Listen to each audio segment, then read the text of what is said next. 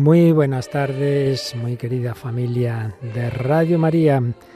Aquí os habla el Padre Luis Fernando de Prada. Hoy no podemos tener con nosotros al Padre Carlos, que normalmente nos ofrece su programa de liturgia, pero aprovechamos para tener un programa especial sobre el Papa Benedicto XVI, recientemente fallecido, en el que contactaremos telefónicamente con otro gran experto, bueno, mayor experto aún en liturgia, el padre Juan Miguel Ferrer, que durante muchos años también tenía este programa a esta hora y que, como sabéis, desde hace un par de años dirige en cambio un programa de Mariología. Y el padre Juan Miguel Ferrer, Monseñor Juan Miguel Ferrer, la verdad, es el título que tiene, pero por discreción no lo suele usar. Pues trabajó durante años en la Santa Sede, en la Congregación para el Culto Divino, nombrado por el Papa Benedicto XVI, luego estuvo en los primeros tiempos también del Papa Francisco, y antes habíamos coincidido en, Roma, eh, cuando él hizo su doctorado y yo su, la licencia, con Juan Pablo II, pero él ha estado muchos años en Roma y seguro que nos va a contar muchas cosas muy interesantes sobre ese tiempo bajo quien nos ha dejado el otro día, el último día del año, Benedicto XVI. Hablaremos de esa figura, de ese pontificado y hablaremos de algunos documentos suyos. Lo seguiremos haciendo en diversos programas.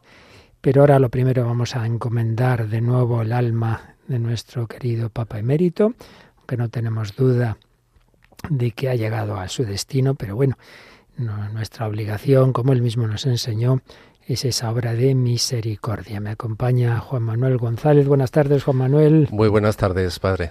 Pues nada, vamos a encomendar al Papa, ¿verdad, Juanma? Que le vamos a rezar el, el Padre Nuestro, el Ave María por él, y pedimos a nuestros oyentes que se unan a nuestra oración. Padre nuestro que estás en el cielo, santificado sea tu nombre, venga a nosotros tu reino, hágase tu voluntad en la tierra como en el cielo. Danos hoy nuestro pan de cada día, perdona nuestras ofensas, como también nosotros perdonamos a los que nos ofenden, no nos dejes caer en la tentación y líbranos del mal. El que desde pequeñito, como buen alemán católico, eh, rezaría a la Virgen María tantas veces, tantas veces, millones de veces le habré dicho, ruega por nosotros pecadores, ahora y en la hora de nuestra muerte, pues ahora rezamos a la Virgen por el Dios te salve María. Llena eres de gracia, el Señor es contigo. Bendita tú eres entre todas las mujeres, y bendito es el fruto de tu vientre, Jesús. Santa María, Madre de Dios, ruega por nosotros pecadores, ahora y en la hora de nuestra muerte. Amén. Que este rato sea para gloria y alabanza de la Santísima Trinidad.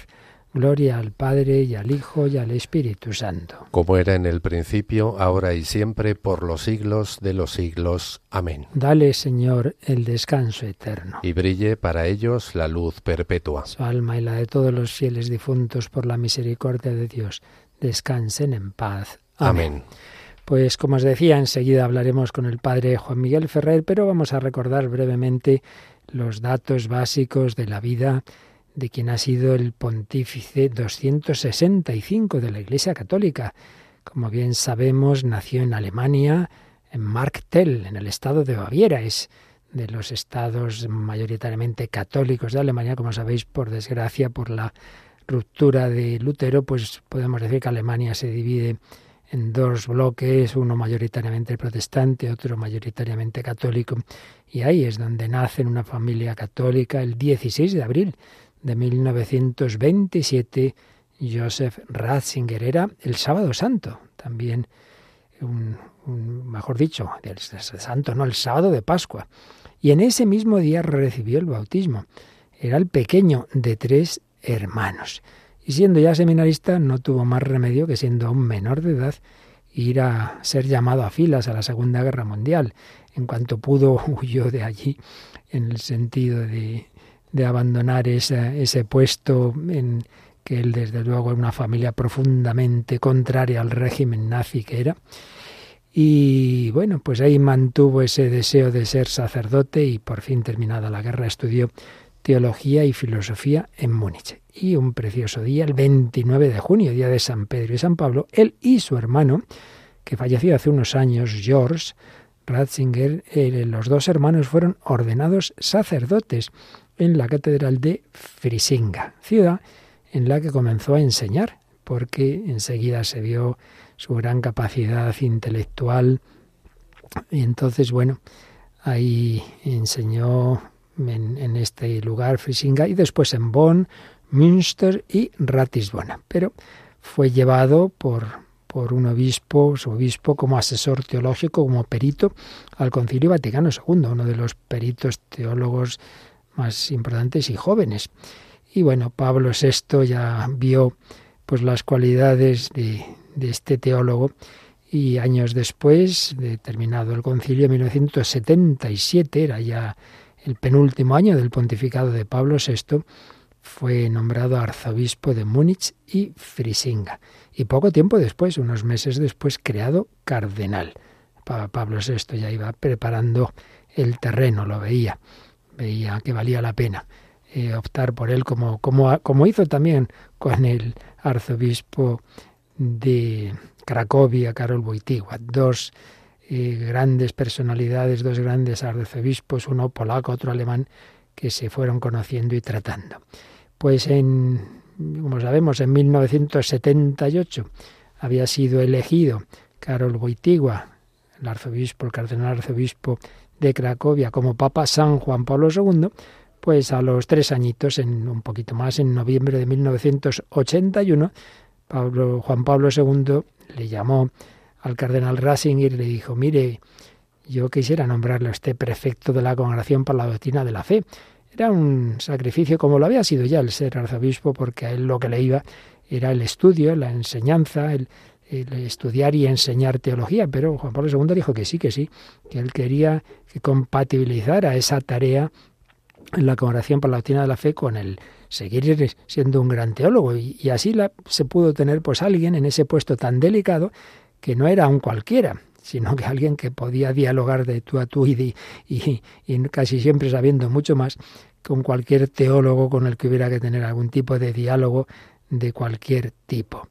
Y bueno, en esos años, que fueron muchos, desde 1981 hasta el final del pontificado de Juan Pablo II, el cardenal Ratzinger varias veces le pidió al Papa pues ya renunciar, dejarlo, volver a su tierra, poder eh, dedicarse más plenamente al estudio, pero siempre Juan Pablo II le pedía que no, que no, y él comprendió que ya tenía que estar hasta el final de ese pontificado, y él pensaba que pues ya está, cuando falleció el Papa Juan Pablo II, como bien sabemos fue de los pocos a los que el secretario Juan Pablo II le llamó para despedirse de Juan Pablo II, cuando ya se veía que se iba, pues pudo entrar el cardenal Ratzinger, despedirse de su amigo, con el que tantísimo habían colaborado, habían sido amigos como obispos y luego como papa y cardenal prefecto, pues un contacto constante que tenían todas las semanas, por lo menos un día, un encuentro tranquilo. Bien, pues él esperaba ya eh, tras ese, ese fallecimiento, que fuera elegido otro papa, el poderse volver. Todos recordamos el funeral precioso, impresionante de Juan Pablo II, fue presidido por él, presidido por el cardenal Ratzinger, una homilía conmovedora en la que terminaba mirando hacia esa ventanita del apartamento de Juan Pablo II, donde se había asomado a intentar dar las bendiciones esos dos últimos días en que sí, dio la bendición, pero no pudo pronunciar palabra donde estaba ya malísimo, y le decía, Santo Padre, ahora desde la ventana del cielo, bendícenos. Bueno, pues él preside la misa de inicio del cónclave, proliyendo pontífice, tiene una famosísima homilía que donde se veía pues, pues ese, esa capacidad tan grande que tenía de analizar las situaciones y de, y de encontrar las palabras adecuadas. Y bueno, pues esperando él que de ese cónclave saliera ya elegido otro papa y, como digo, poderse retirar, pero como él contó después, pues vio que, que se acercaba la guillotina hacia él y que los cardenales, para suceder a alguien de tantísima categoría como había sido Juan Pablo II, pues vieron que no podía ser cualquiera y que aunque tuviera ya recién cumpliditos 78 años, pues le, le elegían él. Con lo cual, pues ahí salió, lo recordamos el 19 de abril de ese año, a ese balcón se le veía todavía el jersey negro debajo de, de las vestiduras que se había puesto, de esa sotana blanca, y esas primeras palabras cuando se dijo, bueno, los señores, después de este, del, del, gran Papa Juan Pablo II, los señores cardenales han elegido un sencillo y humilde trabajador en la viña del Señor. Un sencillo y humilde trabajador en la viña del Señor. Luego podremos escuchar, recuperar estos, estas palabras. Bueno, pues así empezó ese pontificado. En agosto de 2005 estaba prevista, claro, la Jornada Mundial de la Juventud en, Colonia y ya se sabía que Juan Pablo II no podía ir, ya estaba muy malito y como decimos, recordamos, falleció en abril, pero el que fue fue Benedicto XVI, con lo cual se encontró que la primera jornada mundial de la juventud a la que iba como papa era en su tierra, era la primera y de momento única que se hacía en Alemania, en Colonia, en esa inmensa catedral maravillosa donde están, según la tradición, las reliquias ni más ni menos que de los Reyes Magos. Por eso el sentido y el lema de aquella jornada mundial era hemos venido a adorarle, a adorar, a adorar a Jesús, como fueron los magos. Pues ahí estuvo en esa jornada de la juventud y ya se vio que, porque muchos decían, uy madre, con el carisma de Juan Pablo II, con los jóvenes, este hombre no va a enganchar. Pues claro que enganchó, claro, cada uno tiene sus, sus cualidades, sus, es evidente, ¿no? Pero, pero de ninguna manera fue un decir, oh, ya esto de las jornadas mundiales va a caer para nada, para nada. Y supo, pues a su manera, a su estilo, con esa capacidad de enseñanza excepcional, enganchar y también atraer a muchísimos jóvenes. Y bueno, muchísimas otras actividades. Convocó el año paulino, el año sacerdotal, el año de la fe, se cumplían 50 años de ese concilio Vaticano II, en el que tuvo tantísima influencia como teólogo, ya digo, no era entonces obispo, pero, pero eran, había unos grandes teólogos de, que habían ido preparando, podemos decir, eh, lo, que, lo que estaría en esa renovación teológica. Durante su pontificado escribió tres encíclicas, luego recordaremos la primera de ellas, que además se publicó presente en la Navidad del año 2005. Dios es amor, Deus caritas es. Dos años más tarde, sobre otra virtud teologal, la esperanza, una encíclica preciosa, Espe Salvi. Y luego, sobre la dimensión social de la caridad, Caritas in Veritati. Con lo cual, estas dos virtudes teologales, la caridad tratada en dos encíclicas y la esperanza. Y ya tenía preparada prácticamente una eh, encíclica sobre la fe, pero como sabemos antes de publicarla, pues ya fue la renuncia pero recordemos que el Papa Francisco la retocó un poco y la asumió. Por eso cuando se presentó la encíclica dijo el Papa, es una encíclica escrita a cuatro manos. Humildemente él asumía lo que había hecho su predecesor en aquella encíclica sobre la fe. Y aunque obviamente, aunque solo fuera por la edad, viajó mucho menos que Juan Pablo II, que en sus buenos años, los años en que todavía estaba fuerte, hacía un montón de viajes al año, pero vaya, aún así viajó a bastantes países eh, de África, fue a América, estuvo en Brasil, en Australia, la Jornada Mundial de la Juventud siguiente a la de Colonia. En el 2008 fue allí, estuvo en Tierra Santa, estuvo en Estados Unidos.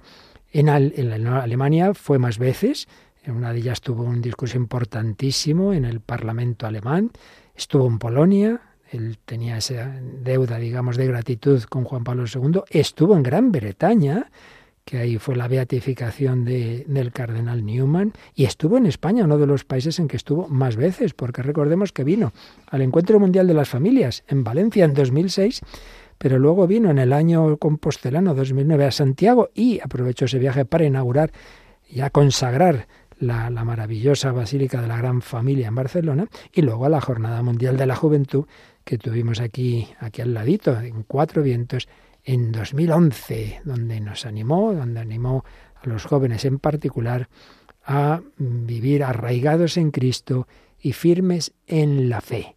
Bueno, antes de seguir, vamos a, recuperar, eh, antes mencionábamos esas palabras, cuando él sale eh, a ese balcón y, y, recuerda, bueno, y nos habla de ese momento en que ha sido elegido Papa.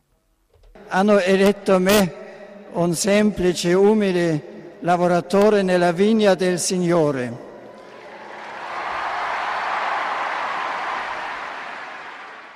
Mi consola il fatto che il Signore sa lavorare e agire anche con strumenti insufficienti e soprattutto mi affido alle vostre preghiere.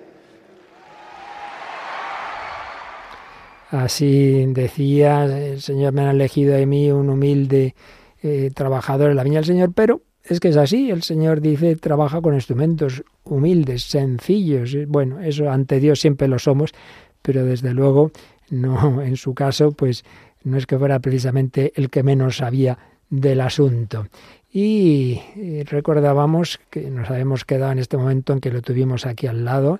Ahí estaba yo con un grupo de jóvenes, yo entonces era capellán universitario y recordamos todos los que estábamos ahí y los que lo visteis por televisión, la tormenta terrible que nos vino. Radio María en aquel momento también estaba allí, lo dirigía el padre Esteban Monilla. Fueron momentos difíciles eh, todos los que estaban con el Papa querían meterle dentro y él dijo que no, que no se iba. Le taparon como pudieron con unos paraguas, menuda tempestad. Y cuando pasó la tempestad, pues pudimos escuchar estas palabras.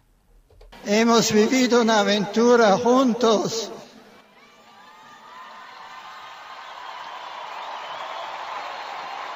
Firmes en la fe en Cristo habéis resistido la lluvia.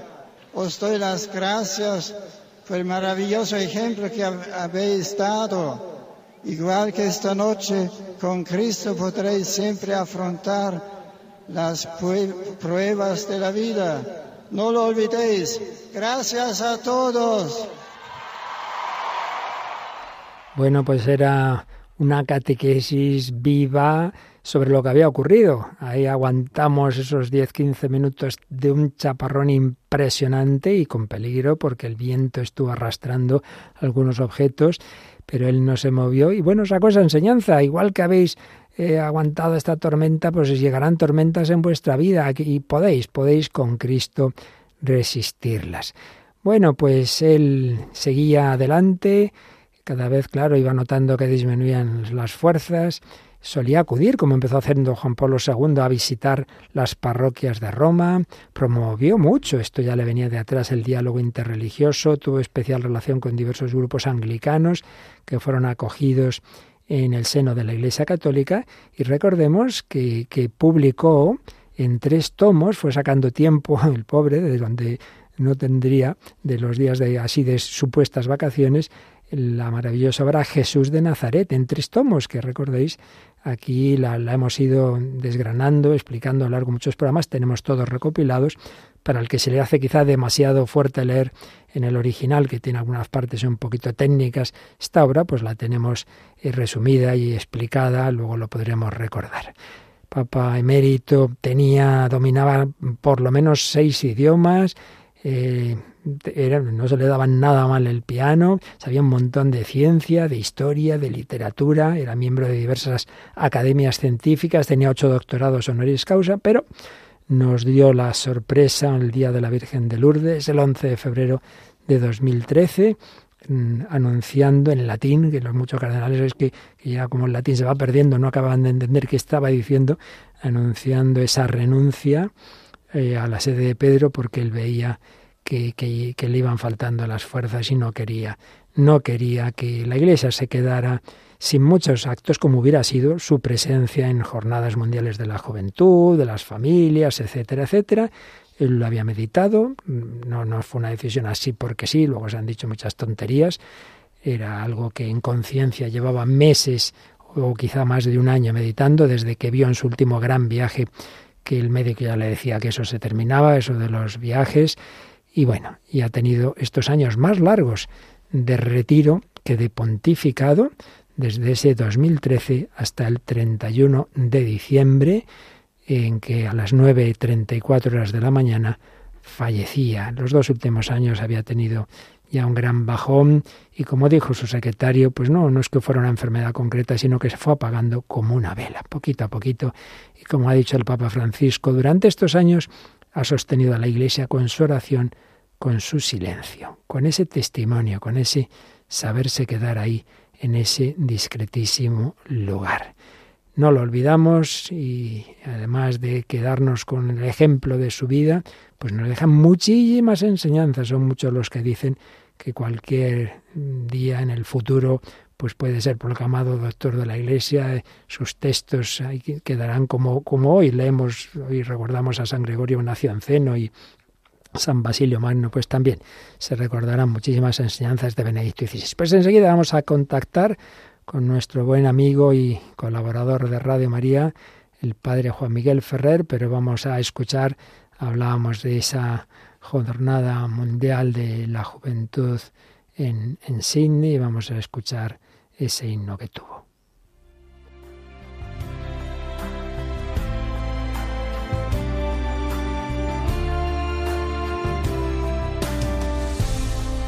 Tu espíritu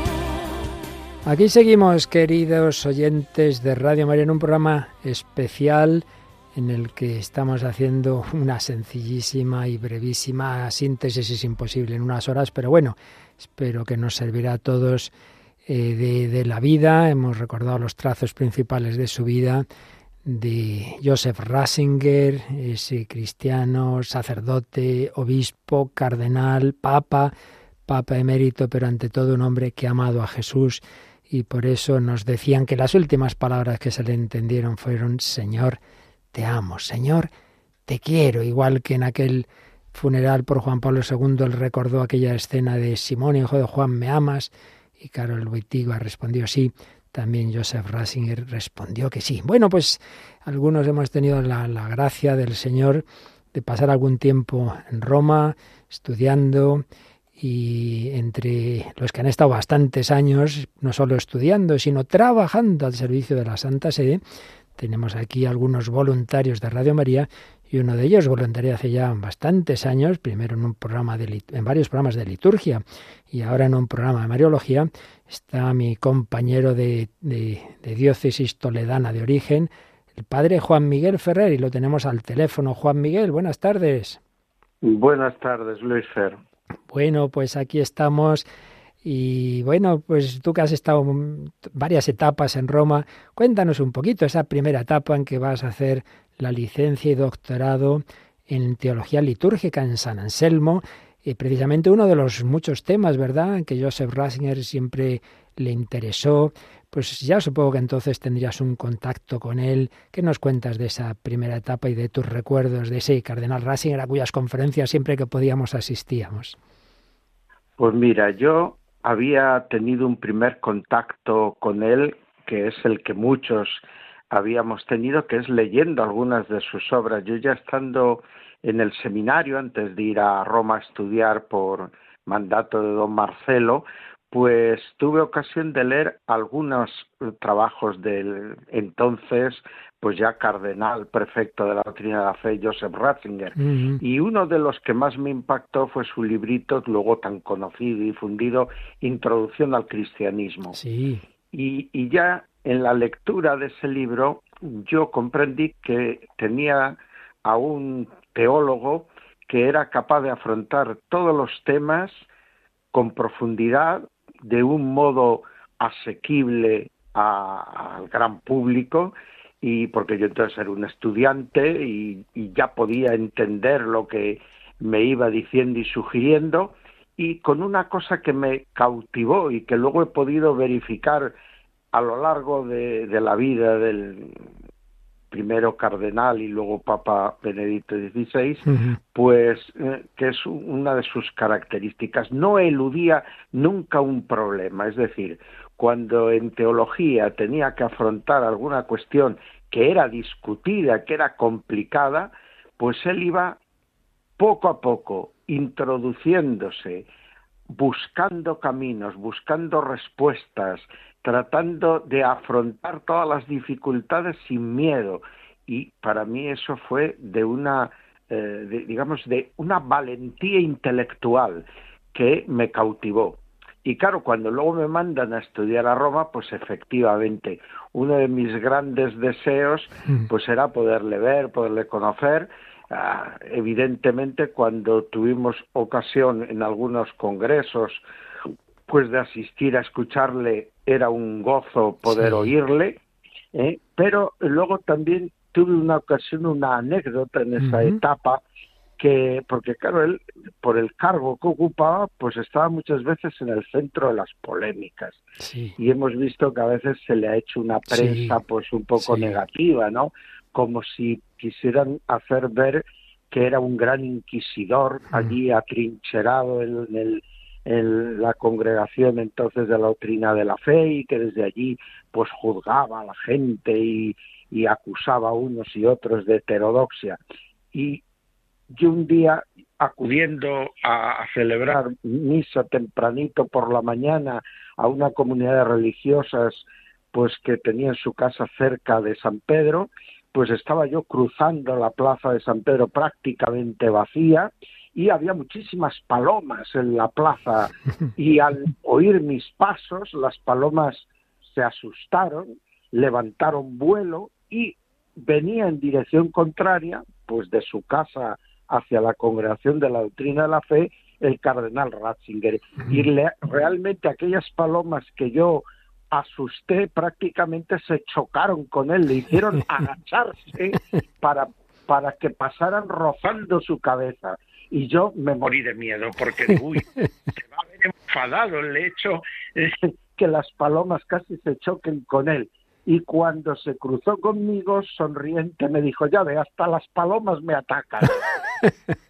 Con lo cual te está hablando, a mí con eso me cautivó, porque una persona tan importante, un señor al que pues todo el mundo pues mm, respetaba de esa manera y que ante una cosa que realmente fue un incómodo que yo provoqué involuntariamente, claro, pues a lo mejor otro hasta o no me había dicho nada o me había mirado de mala manera y él tuvo ese detalle sonriente, de quitar hierro al asunto, hacer broma del, del asunto, que me dice, ¿de qué nivel de humanidad?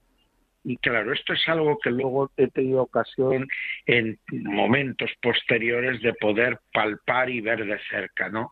Estamos ante un gran intelectual, ante un hombre de un profundo, eh, de una profunda capacidad de usar el conocimiento humano, las ciencias humanas, la filosofía, el conocimiento teológico, la exégesis, con una profunda espiritualidad y un alma, pues podríamos decir, candorosa, casi de un niño inocente.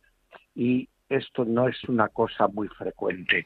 Entonces, pues mm, de mi primer periodo allí en Roma, el, el recuerdo fundamental tal vez está en torno a esta anécdota. Sí, sí, sí. Yo también coincido a mí. Yo solamente me pasó una vez que íbamos nuestro común amigo Pablo Cervera y yo salíamos Sí. de clase y de nuevo nos lo encontramos porque esto es otra cosa que, que es bueno saber, ¿verdad? Siendo un cardenal el más importante en aquel momento, sin duda, el que, el que Claro. era el principal colaborador de Juan Pablo II, nadie piense que iba en un coche, con un chofer, que va, iba pues siempre a pie o se subía a un autobús. Yo recuerdo encontrarme Sí. con esa típica boina de, de los de muchos sacerdotes, Esa, esa. ¿verdad? Como Iba siempre con su boina y Su su, gabardina. su gabardina y Y- una cartera bastante viejita.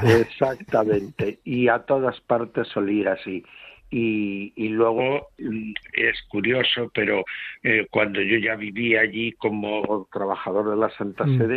Un- yo iba a una panadería y el panadero siempre se jactaba allí en el Borgo, en, el- en la calle del Borgo Pío, pues que, que Joseph Ratzinger era uno de sus clientes habituales.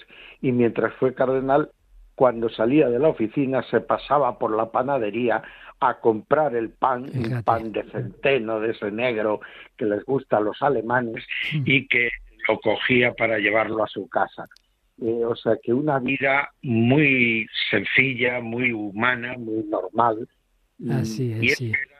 por rasgos característicos del, del teólogo y luego del pastor Joseph Ratzinger. Y también has mencionado esa mirada de niño. Muchas personas, yo mismo, bueno, lo- las veces que le, lo oí, me- tuve esa impresión, pero el que ha hablado con, así de cerca con él, con calma, siempre dice que te miraba con unos ojos, en efecto, transparentes, sin ningún tipo de, de, de- de filtro extraño, sin ninguna mirada. Es- esa, esa imagen del inquisidor es que quien lo ha conocido dice, pero ¿de qué están hablando? Esto es imposible. Si de algo podía pecar era de todo lo contrario. De ser tan bueno que era incapaz de ofender, hacer daño o tomar una medida que hiriera a una persona. Ujú. Y si alguna vez le ha tocado hacer algo de esto, estoy seguro que ha sido verdaderamente sin ser consciente de esa consecuencia o, o de esa implicación de las medidas que como prefecto de una congregación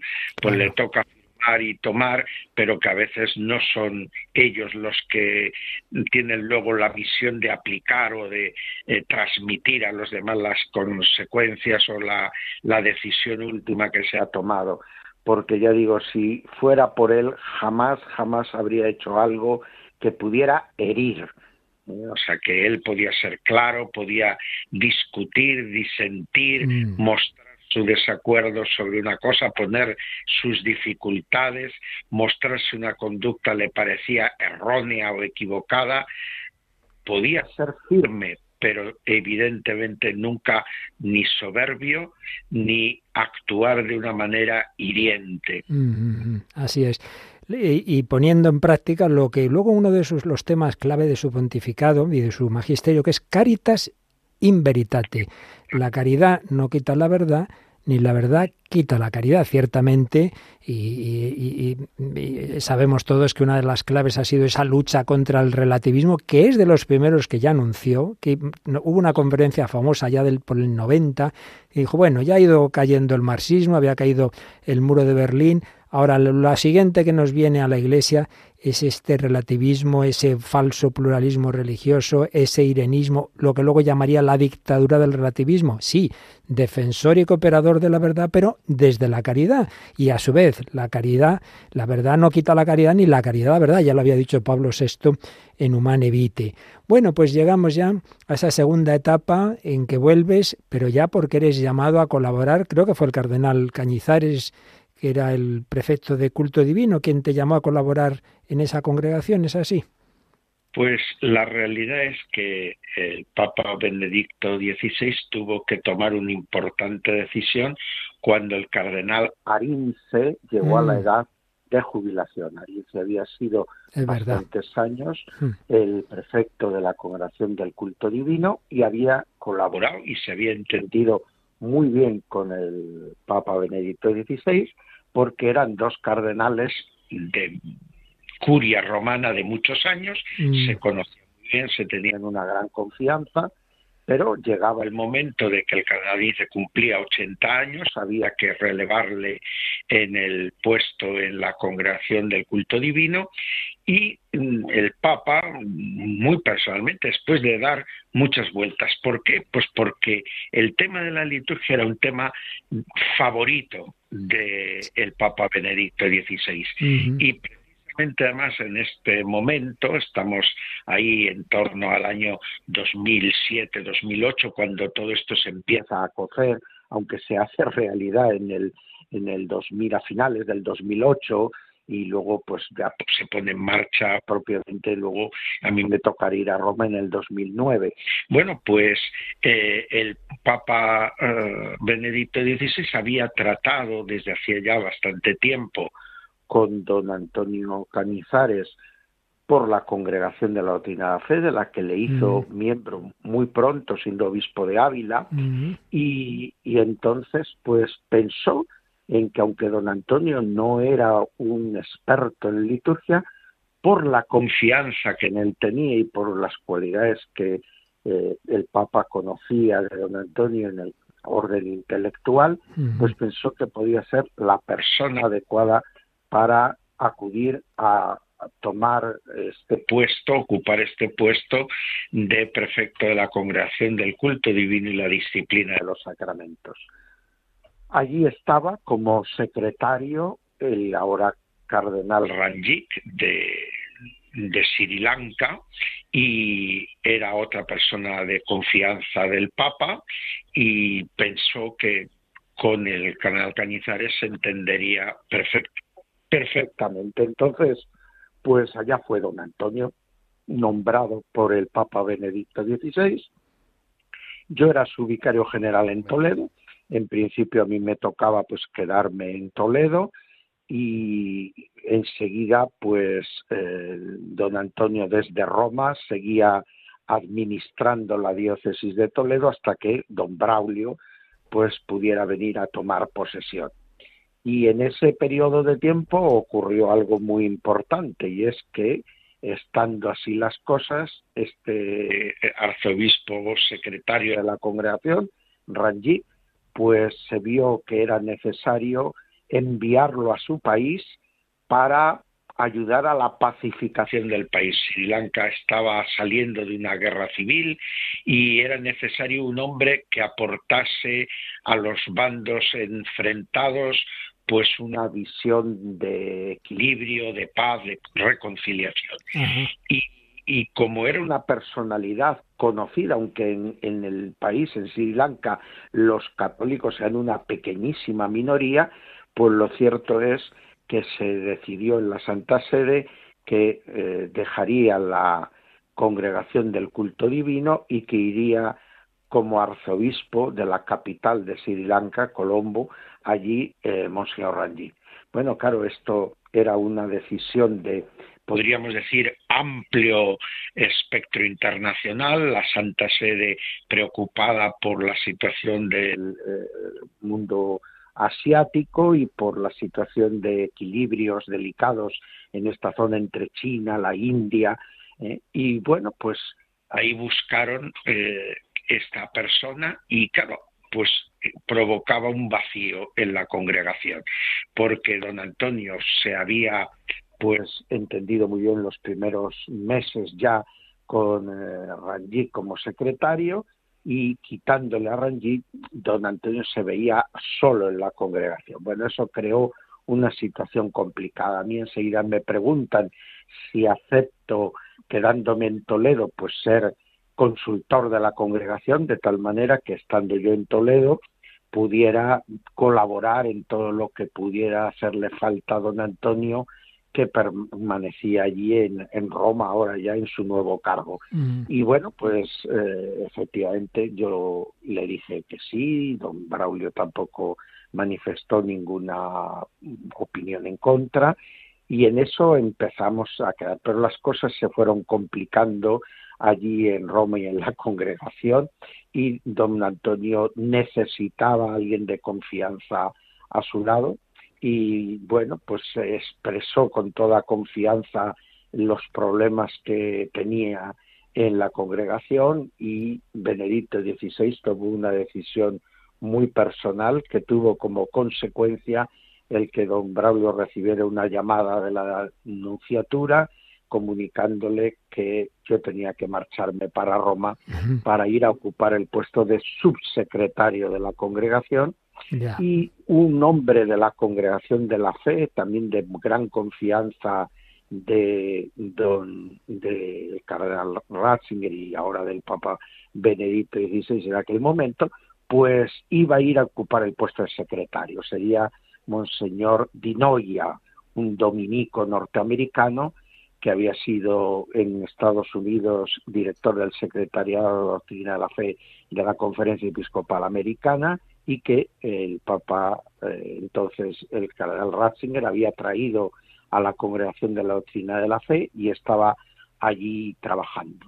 Así, un hombre de confianza del Papa ocuparía el puesto de secretario, puesto que las costumbres vaticanas descartaban la posibilidad de que dos españoles estuvieran en los Mm. dos primeros puestos Ya. de una congregación. Entonces, pues Dinoya era, sería el secretario con el rango de arzobispo y yo iría como sacerdote a ocupar el puesto de subsecretario. Ajá. Y así fue mi aterrizaje allí, una decisión muy directa del Papa Benedicto, que efectivamente a mí no me conocía, pero conocía a don Antonio y como signo de esa confianza en don Antonio y para tratar de buscarle las mayores ayudas posibles para llevar adelante la misión que le encomendaba en la congregación del culto divino, pues me hicieron llegar hasta Roma. Ajá. Bueno, y de esa etapa entonces, ¿qué nos contarías de esa importancia que el, entonces ya Papa Benedicto XVI le daba a la liturgia y del trato con esa congregación? Bueno, pues el, el trato con la congregación era un trato de un afecto y un cariño muy directo. Y en las entrevistas, que es el modo de proceder normal de los papas en relación con los prefectos de las congregaciones, pues tienen con ellos entrevistas periódicas que son más frecuentes con las congregaciones que requieren tomar decisiones importantes y que el Papa tiene que estar informado de ellas de un modo continuado. Por ejemplo, la congregación de obispos, que tiene que hacer los nombramientos de los obispos, pues con la congregación de obispos el Papa con el prefecto se ve todas las semanas Claro. o con la Secretaría de Estado que se ve prácticamente eh, varios días a la semana, Mm. o con la Congregación de la Doctrina de la Fe, o, o con la Congregación de Evangelización de los Pueblos. Hay una serie de congregaciones con las que hay un, un intercambio muy frecuente. Con la Congregación del Culto Divino y con otras, pues normalmente se hace esto una vez al mes. Entonces el, el Papa recibe al prefecto, el prefecto le ha enviado previamente el estado de los trabajos de la congregación, qué cosas están haciendo y en qué líneas se están llevando, y en esa conversación entonces el Papa comunica de palabra al prefecto pues su opinión sobre esos temas y si en alguno quiere dar alguna directriz pues lo hace. Entonces luego el, el cardenal prefecto elabora un apunte de esa conversación con el Papa que pasa a la congregación, eh, se archivará luego en el archivo de la- del prefecto de la congregación, pero antes pasa a los miembros eh, superiores de la congregación para que se tengan en cuenta las directrices del Papa en, la, en el llevar adelante los diversos trabajos. Ajá. Esto es lo que se llama indagar y conocer la mens del pontífice, Mm. es decir, el pensamiento, la idea del Papa sobre esas cuestiones. Y entonces, pues ese era el modo de trabajar ordinario. Y a mí me tocaba muchas veces preparar para don Antonio, pues el apunto que había de enviar al Santo Padre, y luego me tocaba cuando don Antonio recibía la respuesta, el Papa mm, Benedicto muchas veces le entregaba al cardenal en la conversación no solo de palabra las cosas que, sino que en la hoja que le habíamos enviado, de su puño y letra, pues escribía él algunas ideas o ponía algunas sugerencias. Y esa hoja, pues me tocaba luego a mí, pues pasarla, digamos, a, a- a texto en ordenador que pudiera luego servirnos para la dirección de los diversos trabajos.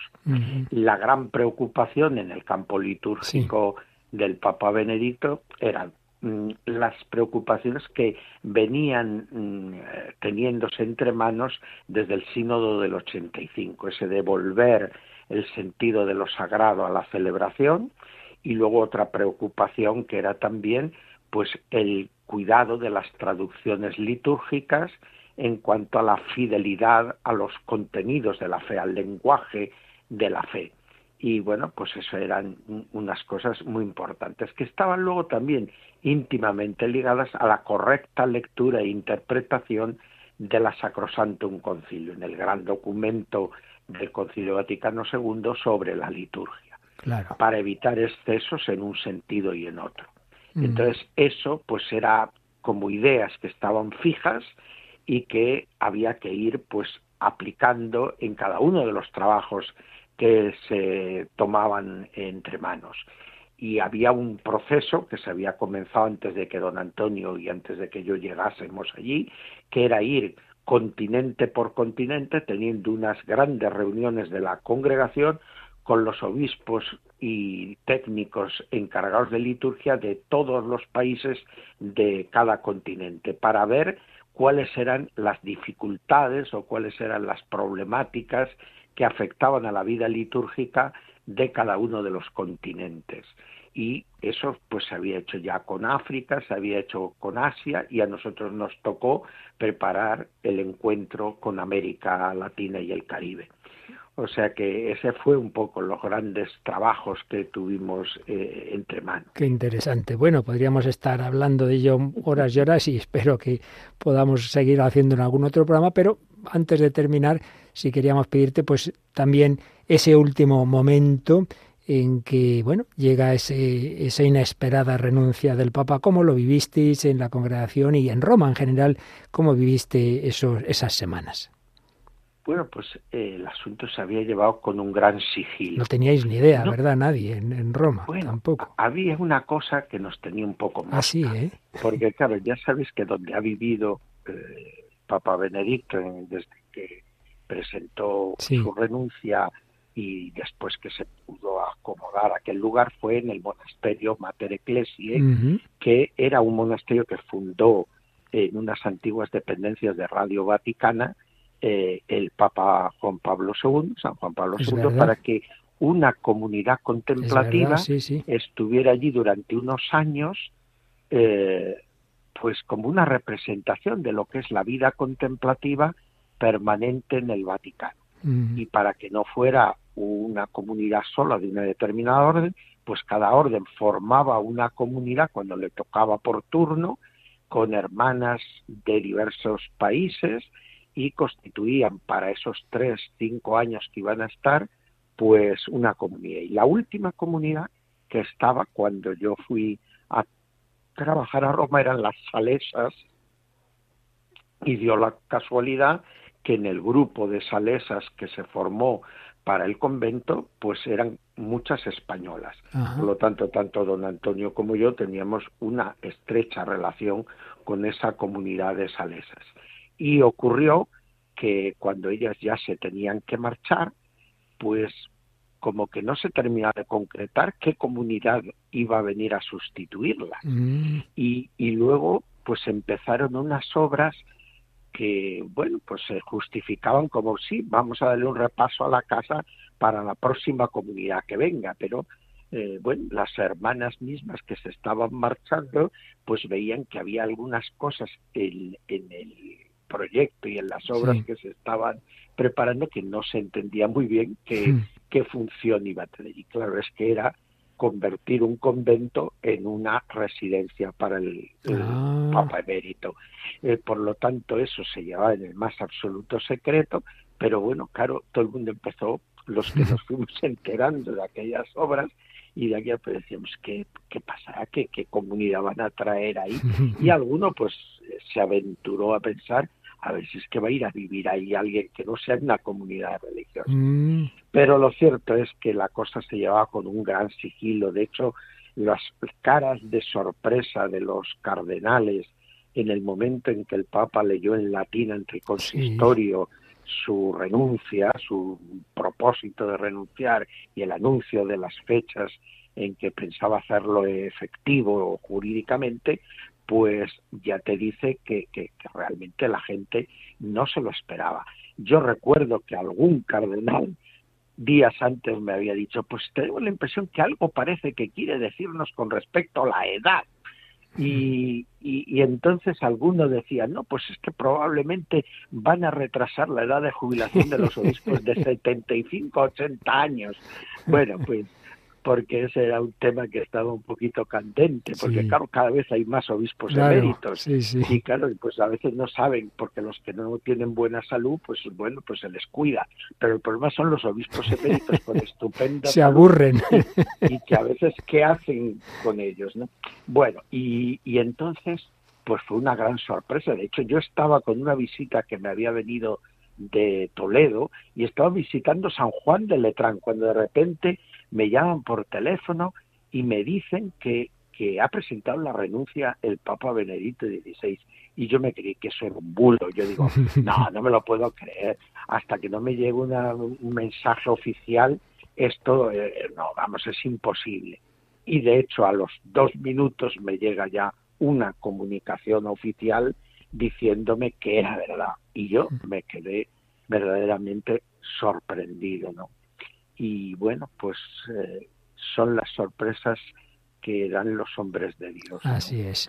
no sabremos, no sé si ahora en alguno de sus escritos póstumos pues podremos tener algún detalle. Me imagino que por prudencia Claro. y por delicadeza pues no nos va a dar muchos detalles y no sé si algún día los sabremos, pero evidentemente él tuvo unas razones, unas razones que pueden resultar difíciles de entender. Yo sé que hubo gente que se enfadó Sí. porque, porque presentara la renuncia y otros pues que de alguna manera se alegraban pero con una consideración como muy mundana como decir bueno pues sí pues si todo el mundo se jubila también está bien que los papas se jubilen pero claro no no había nada de esto luego el papa eh, Francisco lo explica muchas veces lo ha, lo ha querido dar a entender muchas veces cuando decía que, que el papa eh, Benedicto seguía haciendo una labor al frente de, de- de la iglesia y con su oración, sosteniendo a la iglesia con su oración. Bien, es un, un misterio de, de las cosas de los hombres de Dios. Pero es. evidente que nos cogió a todos muy sorprendidos.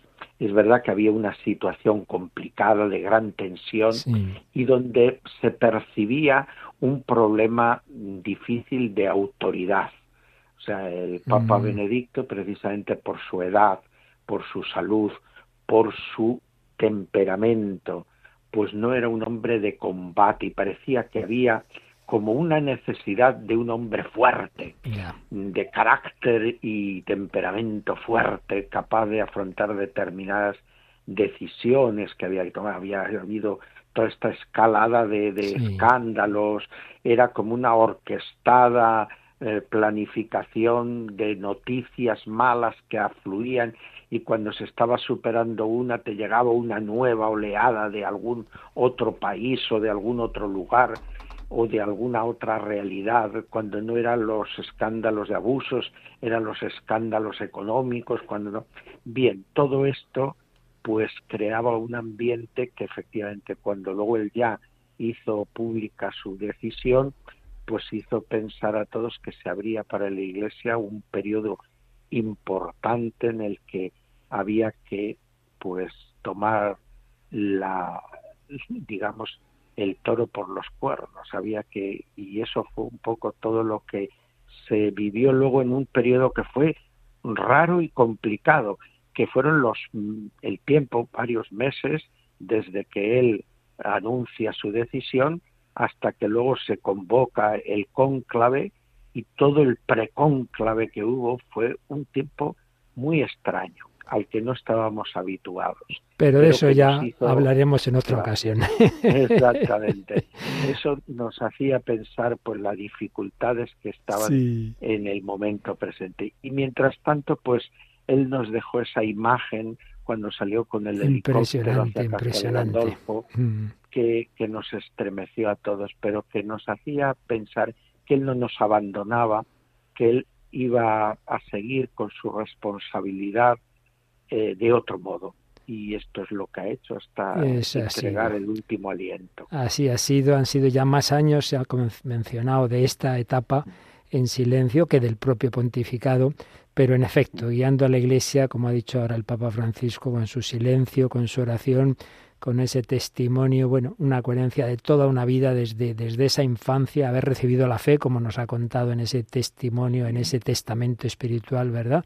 Hasta el final, hasta esa última frase que se le ha entendido, Señor, te amo. Pues un gusto. Seguiremos, si Dios quiere, en otra ocasión hablando con el padre Juan Miguel Ferrer. Como veis, puede contarnos muchísimas cosas de Roma. Profundizaremos más en ese gran magisterio que nos deja, que es realmente extraordinario. Pero hoy, pues lo que hacemos es dar gracias a Dios por este hombre de Dios, por ese gesto también de humildad. Esos que decían, "Ah, este quiere mandar, mandar. Todo lo contrario, estaba deseando, ¿verdad?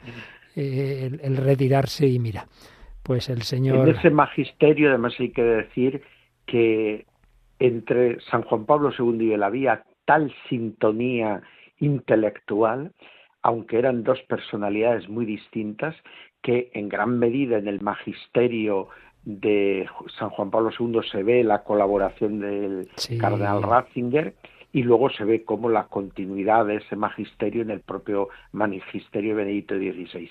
Y uno de los grandes regalos de ambos, El el, catecismo. catecismo de la Iglesia De eso hablaremos en otro momento también. Algo hice con Monseñor Munilla hace cuando se cumplió el 30 aniversario. Mañana mismo por la mañana que tengo yo catecismo, algo diremos. Pero agradecemos muchísimo este rato agradabilísimo de conversación con alguien ha estado ahí en esas entrañas de la Santa Sede y ha visto cómo se sirve a la Iglesia, cómo le han servido estos grandes hombres, este que nos deja y no nos deja, porque desde el cielo nos sigue ayudando. Juan Miguel Ferrer, muchísimas gracias, siempre unidos en el Señor pronto, y al servicio de la Iglesia. Un fuerte abrazo. Bueno, Juan Adiós. Manuel, pues ha sido una conversación muy interesante y damos gracias al Señor por tener estos voluntarios aquí en Radio María, ¿verdad? Claro que sí. Y eso, a encomendar el alma y a la Iglesia sobre todo, que nos siga guiando desde el cielo. Benedicto XVI, despedimos este programa especial. Seguiremos teniendo estos momentos tan interesantes para mm, profundizar en ese gran legado de este Papa emérito que se nos ha ido al cielo.